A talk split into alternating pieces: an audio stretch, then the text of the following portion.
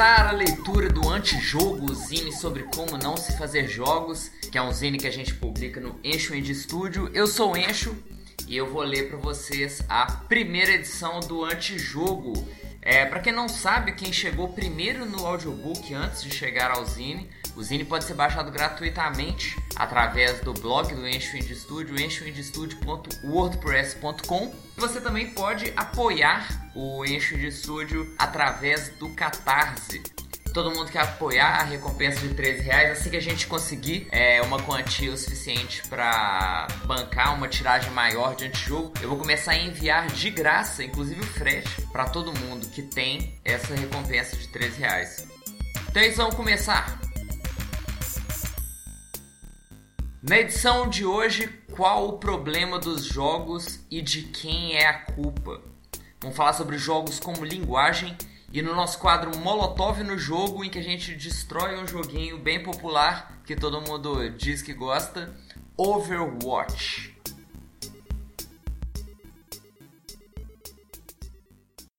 Então começa a primeira, vamos falar do que é antijogo.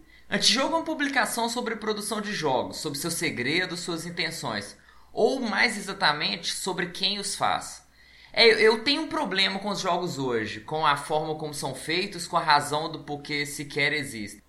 O objetivo aqui é provocar reflexões, demonstrar pontos de vista fora do convencional e finalmente apresentar teorias e soluções para mudar o cenário de jogos.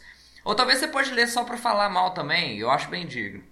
Esse zine não é uma tentativa de estabelecer novos modelos para o mercado ou obrigar alguém a desenvolver de uma forma específica. Eu vejo como um presente, algo que eu acredito e eu ofereço a custo zero para que qualquer um possa ler e dar ou não valor. Talvez alguma coisa aqui pode lhe ser útil, te fazer pensar de uma forma diferente. Existem três perspectivas diferentes que serão abordadas no antijogo e todas enfrentam problemas tangenciais, mas fundamentalmente eles são diferentes. O desenvolvedor, o jogador, ou seria a comunidade, e a indústria.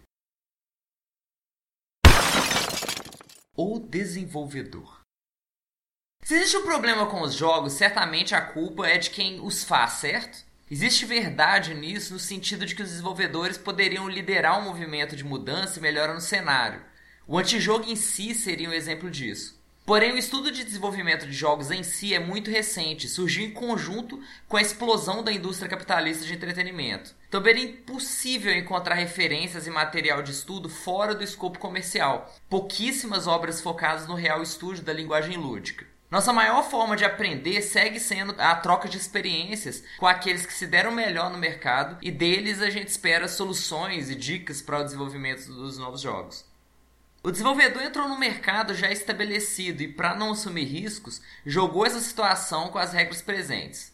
Ou, quem sabe, sequer pensou sobre isso e, já condicionado com a corrida dos ratos que vive a totalidade da força de trabalho humano, esse não é o lugar do desenvolvedor. O antijogo vai lutar para mudar isso. O jogador. Há quem diga que o desenvolvedor só faz o que faz porque trabalha em função do jogador, para agradá-lo, por que fazer uma obra diferente se essa nem será consumida? Primeiramente, covardia. Mas de certa forma, o jogador já tomou o controle do mercado em suas mãos há muito tempo. Ele poderia mudar a indústria da forma que quisesse, só não realizou ainda o poder que ele tem em mãos. A indústria é patética, vai fazer o que for para conseguir dinheiro.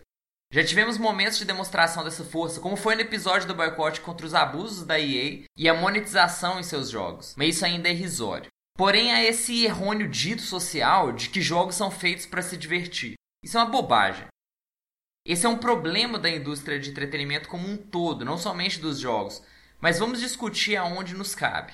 O monstro da diversão. Precisamos nos divertir, escapar, esquecer os problemas, certo? Os jogos são colocados não como uma obra dotada de uma mensagem, uma proposta de experiência, um espaço de experimentação, de sociabilização até, mas sim como um remédio contra os seus males, os males da vida. Ou seja, uma evidência de um outro problema que é muito maior. Essa é uma crítica de cunho quase existencial, porém ele afeta a produção de jogos significativos em diversas camadas, principalmente a econômica, que é o calcanhar de Aquiles do maior inimigo dessa publicação. Indústria. Se jogo é aquilo que é vendido pela indústria, o que nós buscamos fazer definitivamente não é jogo. Por isso a gente busca criar um antijogo. A indústria é uma entidade visível, inefável, composta por várias vozes e mãos de vários tamanhos. Todas estas, até mesmo as auto-identificadas como não comerciais, possuem sua parcela de participação nessa grande construção coletiva. Porém, a direção que a indústria se movimenta é como uma disputa de cabo de guerra, diversas pontas, todo mundo puxando um de cada lado e ela segue numa direção resultante dessas forças. Porém, aqueles com maior poder monetário e ou político definitivamente têm mais força para trazer os demais em sua direção. Se uma das grandes assume uma postura qualquer, é natural que as demais copiem seus passos de imediato. Apenas se outra força, normalmente a ameaça da organização dos jogadores, se mobiliza contra alguma injustiça, apenas aí as demais vão passar a voltar atrás. Lembra quando a Sony e a Microsoft anunciaram novos sistemas de DRM e outras soluções para evitar pirataria? Mas aí depois da repercussão negativa da galera, a Sony de repente mudou o discurso como se nada tivesse acontecido e começou a fazer piada com a Xbox. Diversão, diversão, diversão. O importante é se divertir. Jogo bom é jogo divertido. Me permita começar com uma, algumas perguntas. Como você define que uma obra qualquer é divertida? O que, que é ser divertido? Divertido para quem? É possível determinar uma métrica que defina o quanto alguma coisa é mais ou menos divertida que outra, independente da opinião pessoal de cada observador e participante? É curioso que uma sociedade tão desesperadamente sedenta por algo que todos definem como diversão, mas que para cada indivíduo isso pode significar uma experiência completamente diferente. Há quem se divirta escrevendo, dançando, conversando, correndo e alguns jogando. Como o autor de uma obra qualquer pode se certificar que uma criação, ou ainda o que ele está para criar, é divertido? Aliás, divertido para outra pessoa, senão ele próprio. Eu vou direto ao ponto. A diversão não é algo relacionado à natureza dos jogos ou de qualquer atividade realizada pelo ser humano que possui capacidade de gerar divertimentos. Isso não existe. Os jogos, assim como o trabalho, assim como o estudo, assim como a conversa, podem divertir alguém, podem se encaixar nos padrões que definem diversão para um indivíduo, bem como também pode gerar uma série de outros efeitos. Ainda assim, divertimento é um parâmetro largamente utilizado por jornalistas especializados, desenvolvedores, estudiosos, jogadores. Um parâmetro que diminui o potencial e a capacidade de entender qualquer experiência lúdica. Curiosamente, os desenvolvedores que buscaram trazer em seus jogos temas que fugissem da obviedade divertida acabaram por rotular seu tipo de criação como jogos sérios. Veja bem, indivíduos que julgam oferecer algo mais em seus jogos deram a eles um nome que justamente determina como algo menos, algo desprovido do potencial de diversão. Não são os jogos mais significativos que oferecem algo maior, somos nós que vemos todos os jogos como algo menor. Por mais que o desenvolvedor queira, não é possível retirar o fator diversão ou até colocá-lo numa experiência qualquer. Essa capacidade é individual e pertencente unicamente ao jogador, ao observador, ao participante. Apenas ele decidirá se tal experiência o diverte ou não. Esse conceito apenas nos é comum e recorrente por uma exigência mercadológica, consumista. Como já lembrado, temos uma carência constante de diversão, o remédio para a nossa doença social coletiva inominável, e o consumo certamente foi a solução que nossa civilização democrática encontrou para resolver esse problema. Dedicamos uma quantidade de nossos recursos e tempo para esse fim e finalmente podemos nos julgar satisfeitos, sadios. Bom, a cada edição do Antijogo, além das bravatas e críticas ao mercado, eu vou escrever um texto com conteúdo teórico de ludologia. É, para quem estuda a ciência dos jogos, sabe como é complicado, já que existe literatura aos montes, mas a grande maioria é um lixo. Só no aspecto comercial ou de marketing e nada de desenvolvimento de mecânicas lúdicas. Não sei se aqui eu contribuo para a pilha de lixo ou se eu criei algo novo, mas quem sabe a leitura possa te oferecer novas perspectivas. Uma das teorias fundamentais que me, me movem pessoalmente no estudo dos jogos tem a ver com o seu conceito, sua base, a natureza de cada dinâmica lúdica. A de que os jogos não são objetos com fim de diversão, não são arte, não são mídia, eles são algo muito maior, natural e comum linguagem. Começamos falando um pouco sobre o trabalho do Lev Vygotsky, um cara que morreu há quase um século atrás, mas sua obra ainda nos é bastante relevante. É, e claro que começar a declamar aqui os ditos de Vygotsky e tornar isso aqui um puta áudio chato. Então fica tranquilo que a ideia é manter uma linha acessível, menos acadêmica, na medida do possível. Esse cara era um psicólogo que estudou bastante a forma como acontece o nosso aprendizado, como percebemos o mundo, como nos relacionamos, como se dá a criação da nossa cultura. É quando falamos em linguagem, normalmente nos limitamos a compreender somente o uso da língua escrita e falada e como a usamos para nos comunicar. Mas a linguagem é muito mais fundamental a todo indivíduo. Já percebeu que qualquer pensamento seu apenas ganha sentido quando você consegue estruturá-lo, seja narrando como uma história ou organizando como se o estivesse lendo a partir de um texto? Você não precisa necessariamente falar em voz alta ou escrever, muito menos interagir com outra pessoa. Mas a sua linguagem, independente da língua ou dialeto que você está usando, é o que te permite tirar sentido das coisas. Claro que depois que aprendido uma língua, essa se torna uma ferramenta extremamente útil nesse processo e é o que você vai usar pro resto da sua vida. O lance é que a língua é uma construção do homem e a linguagem é algo que já vem de fábrica em você.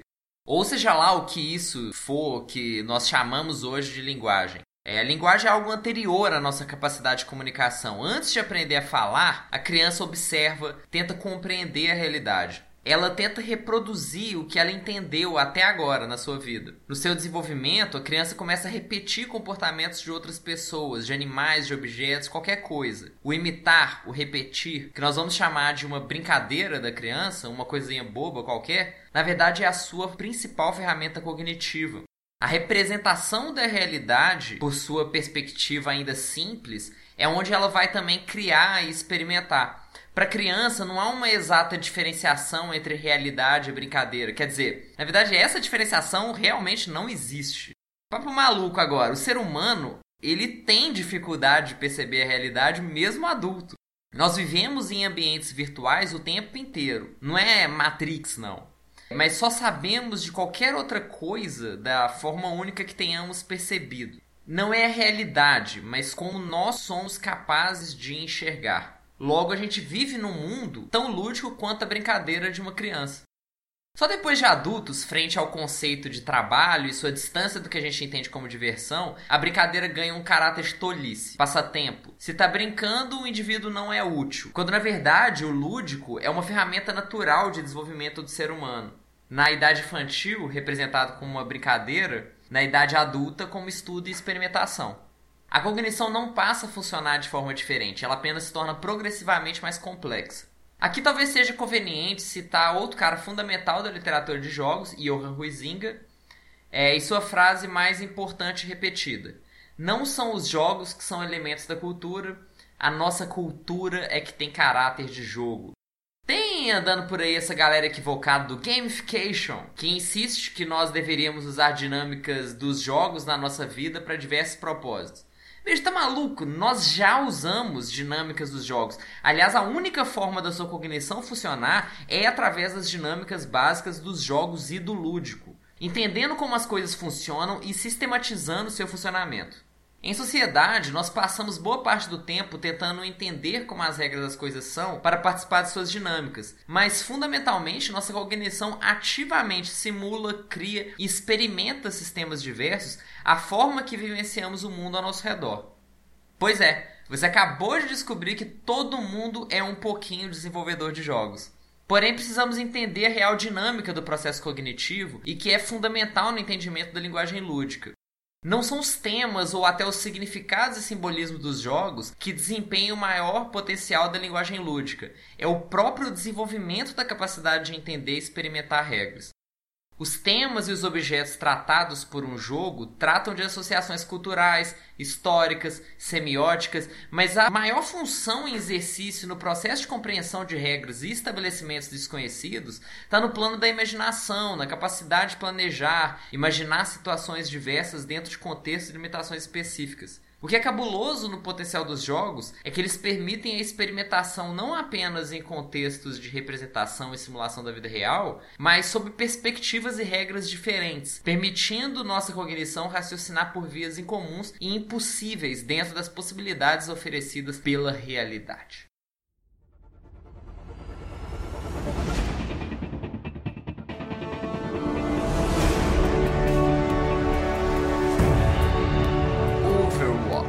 ou o futuro do que começa errado. Tá, pra quem não conhece a Blizzard, entender por que Overwatch é o que é, ou talvez foi o que foi, talvez seja um pouco complicado. Ela é o modelo da indústria, ela é o sonho de todo desenvolvedor. Ela começou pequena, composta razoavelmente pelos mesmos poucos integrantes desde sua origem, até criarem World of Warcraft, sempre tiveram liberdade criativa para criar o que quisessem e chegou um sucesso tão grande, tanto em segurança financeira, apoio de fãs, da mídia. Eles tinham tudo para criar aquele jogo dos sonhos. Sabe aquela ideia muito megalomaníaca, mas que nunca haveria tempo e recursos para fazer? A Blizzard tinha o Project Titan, que não deu certo. Grande, complicado demais. Depois de anos em desenvolvimento, os caras deram uma recalchutada naquilo ali que era o Project Titan, reciclaram seus restos e fizeram Overwatch. Independente de como teria sido o Titan ou a pressa envolvida na produção do Overwatch, a Blizzard nunca colocaria no mercado um jogo qualquer. Quer dizer, a não ser Heroes of the Storm, mas aí é outro assunto. Overwatch é o supra-sumo das características em que a Blizzard possui excelência. Criação de personagens, direção de arte, animações, identidade visual, simplicidade de interface, um jogo extremamente intuitivo, dinâmico, amigável para novos jogadores, independente da progressiva dificuldade estratégica. Ele é um jogo que te captura por sua beleza artística, mas que prende até mesmo o jogador mais aficionado. É o exemplo da indústria. Porém, como será um tema recorrente aqui no Antijogo, a Blizzard entende o gosto de sua comunidade, as melhores práticas da indústria, mas não entende patavina sobre a linguagem do próprio jogo, os mecanismos básicos do que eles próprios criaram. Não adianta só fazer uma coxa de retalhos do que funciona e esperar que vai sair algo mágico daí, como todo mundo faz. E por isso Overwatch é o primeiro jogo escolhido para ser criticado aqui por essa singela e tão menos expoente publicação. Eles têm exatamente tudo que a comunidade e a indústria acreditam que uma empresa de jogos deveria ter, como manda o protocolo, mas carecem dos esclarecimentos e das intenções naturais dos jogos. A grande questão que eu pretendo evidenciar ao longo dessas matérias é como dar para os jogadores o que eles gostam ou o excesso de dependência da exploração monetária, na verdade, compromete a capitalização do jogo. Você faz mais dinheiro por pensar mais na linguagem do seu jogo. Um jogo por si só, bem desenvolvido, deveria ser capaz de se vender e criar algo muito maior, que inevitavelmente vai retornar a grana que todo mundo quer.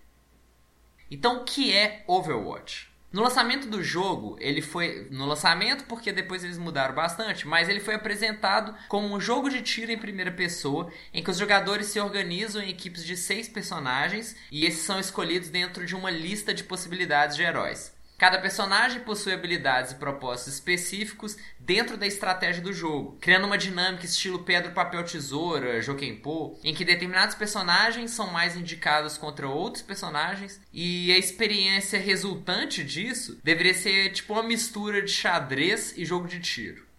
Tá certo que os MOBAs, tipo League of Legends, Dota 2, eles já ofereciam esse tipo de dinâmica. Talvez outros jogos de tiro em equipe, tipo Team Fortress 2 ou até Counter-Strike, eles já talvez já fizessem algo similar. Mas eu defendo que o Overwatch se tornou algo único ao oferecer essa jogabilidade de forma extremamente dinâmica, permitindo que se troque os personagens no meio da ação, variação dos mapas, objetivos, por mais que sejam fundamentalmente variações da mesma mecânica de ocupar uma área do mapa. Mas, de novo, seu sucesso de fato pode ser mais atribuído ao poder da sua excelência artística e charme dos seus personagens do que da jogabilidade em si. É uma revolução representativa ou mais do mesmo? Independente do quão inovador prometia ser, em pouco tempo Overwatch começou a lidar com os mesmos problemas de todo outro jogo online recente, e eles não apresentaram nada exatamente diferente para resolvê-los. Os piores problemas estão nas escolhas de desenvolvimento, que irão impactar na forma como a comunidade se organiza, interage, etc.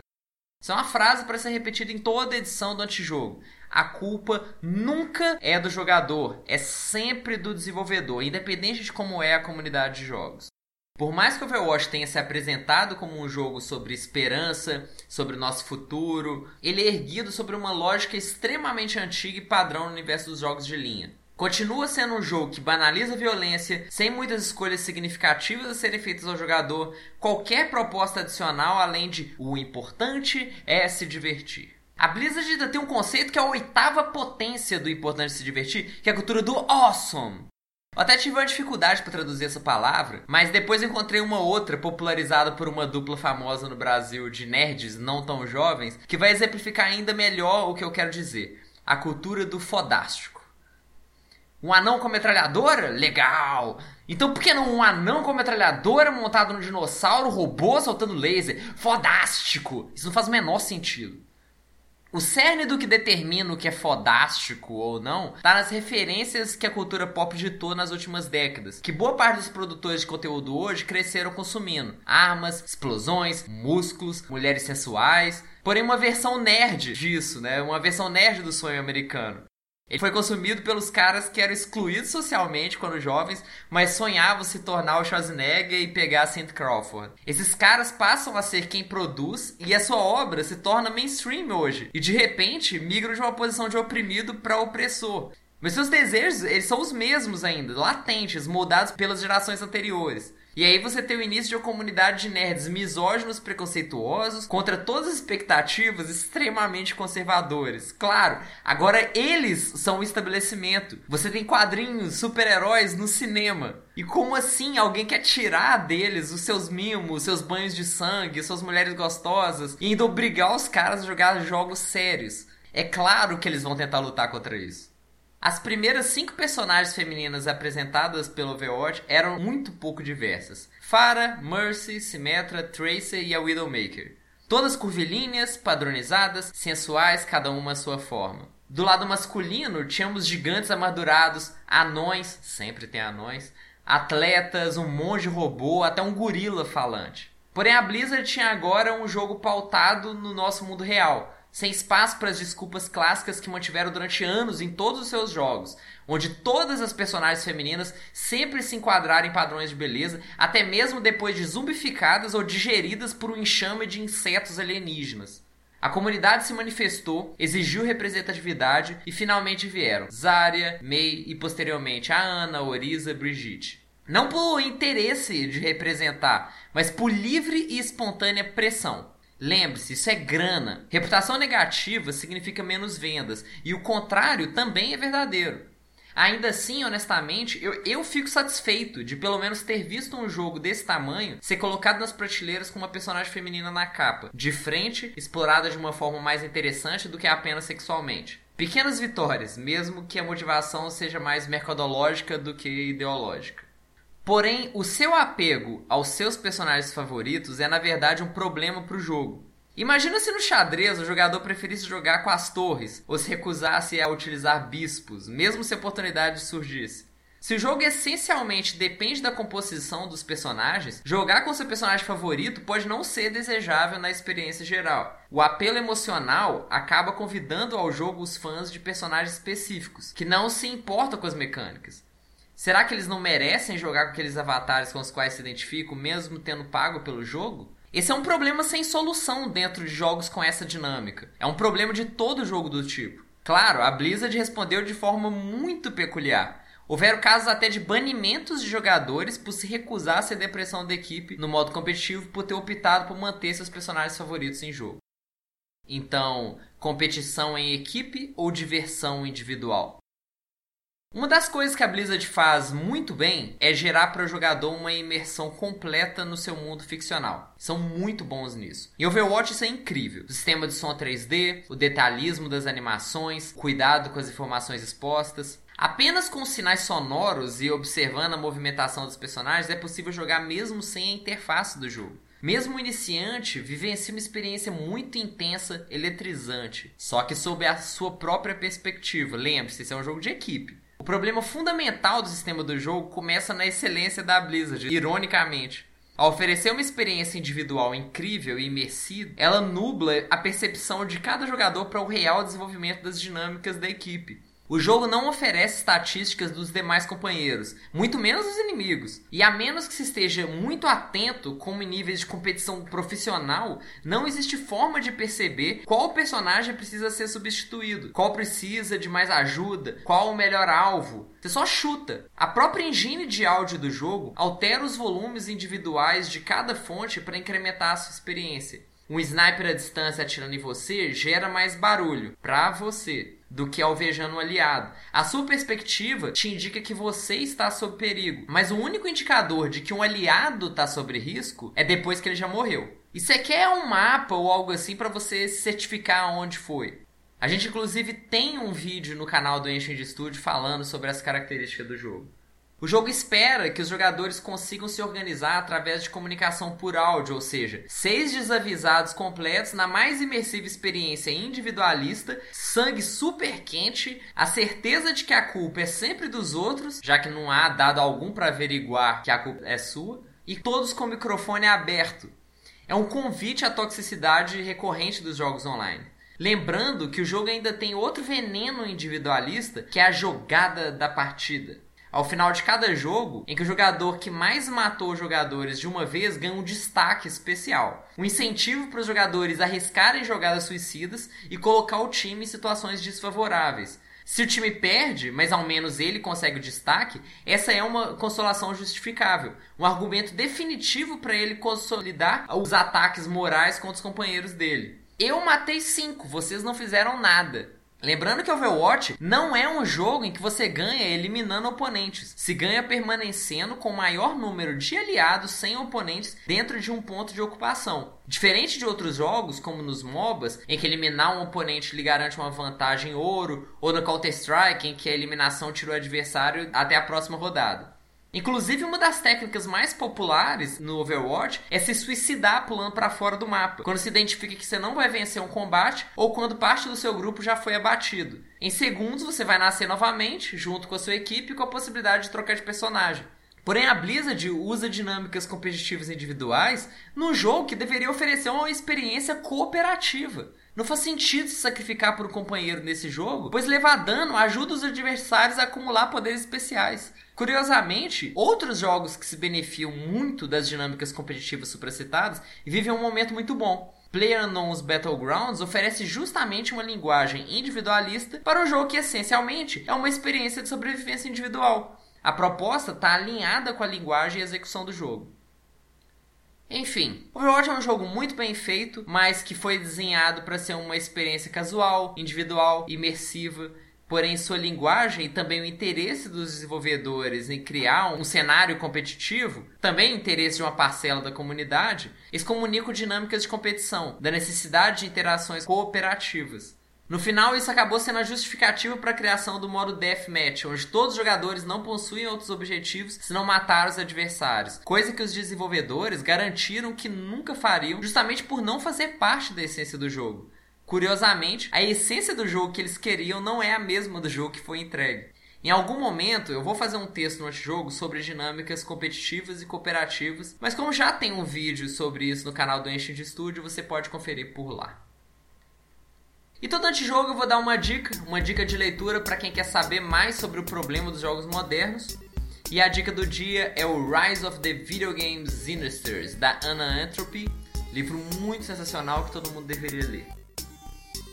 O Antijogo é uma publicação que permanecerá gratuita, mas a intenção é distribuir cópias físicas em eventos e instituições relacionadas ao desenvolvimento de jogos. Se você quer ajudar a fazer isso acontecer, contribua com qualquer quantia através da nossa página no Catarse, catarse.me barra Encho Indie Studio. Obrigado por seu interesse, espero que tenha gostado.